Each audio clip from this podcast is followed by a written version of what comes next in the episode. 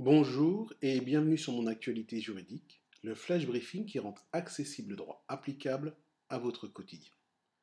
L'actualité juridique de notre quotidien bouleversé, c'est l'avis rendu le 24 avril dernier par la Commission nationale de l'informatique, la CNIL donc, suite à la demande du secrétaire d'État chargé du numérique quant à l'éventuelle mise en œuvre de l'application Stop Covid dans le cadre de la stratégie globale de déconfinement.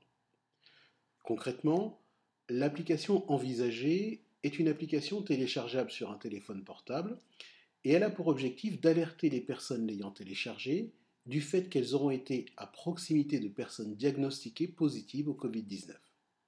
Sur un plan technique, l'application permet le suivi de contact grâce à l'utilisation de la technologie Bluetooth sans toutefois recourir à la géolocalisation des individus.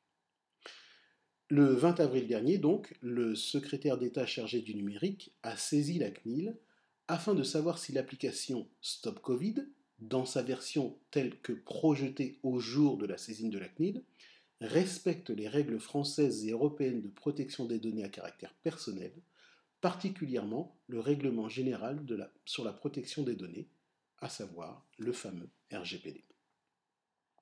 Dans son avis, la CNIL estime que, dans le contexte exceptionnel de gestion de la crise sanitaire, l'application est conforme au RGPD. La CNIL reconnaît en effet que l'usage de l'application est sur la base du volontariat, c'est-à-dire que chacun pourra décider ou pas de télécharger et d'utiliser l'application. La CNIL reconnaît aussi que l'application respectera la protection des données personnelles car elle utilise des pseudonymes et ne permettra pas de remonter de liste de personnes contaminées. Cependant, la CNIL souligne que l'application ne pourra être déployée conformément au RGPD que si son utilité pour la gestion de la crise est suffisamment avérée et si certaines garanties sont apportées.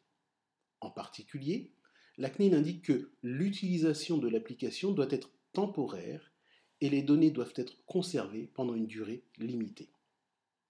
Enfin, et non des moindres, la CNIL insiste sur le fait qu'il est nécessaire que le recours à cette application ait un fondement juridique explicite dans le droit national et demande donc au gouvernement de la saisir de nouveau du projet de cette application et du projet de normes l'encadrant lorsque la décision aura été prise et le projet précisé.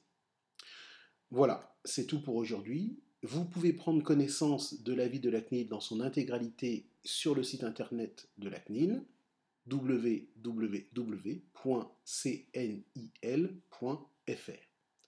Passez une très bonne journée, prenez soin de vous et des vôtres.